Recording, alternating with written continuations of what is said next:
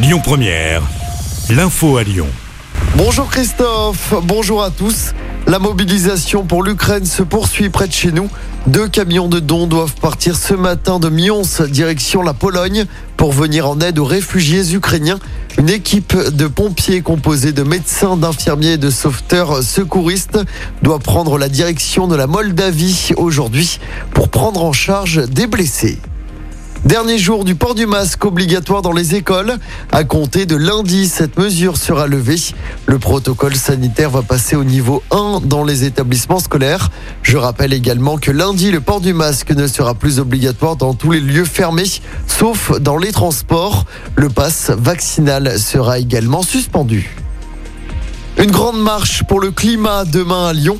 À cette occasion, le collectif Lyon Climat et Plus Jamais Sarone co-organise le mouvement et appelle des dizaines de milliers de personnes à se retrouver dans la rue ce samedi.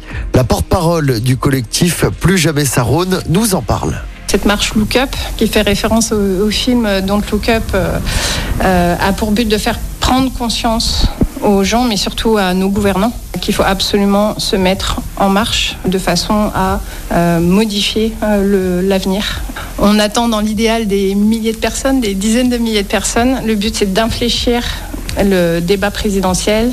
Euh, on a besoin d'une volonté politique et d'un financement adéquat pour mettre en marche euh, et pour mettre en, œuvre euh, ces, ces, actions dont on a besoin pour faire évoluer les choses. Et le rendez-vous est donné demain à partir de 14h sur la place Jean Massé. En sport, en basket, nouvelle défaite de Lasvel en Euroleague hier soir. Les Villeurbanais se sont inclinés de peu contre le Basconia Vitoria à l'Astrobal. Score final 69 à 72. Lasvel, actuellement 15e de la compétition, n'a plus aucune chance de se qualifier pour les playoffs.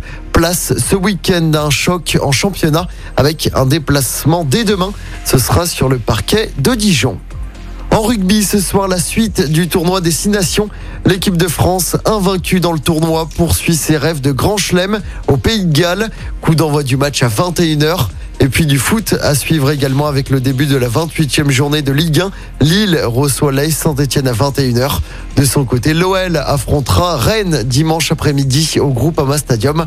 Le coup d'envoi de ce match sera donné à 17h05. Écoutez votre radio Lyon Première en direct sur l'application Lyon Première, lyonpremiere.fr et bien sûr à Lyon sur 90.2 FM et en DAB+.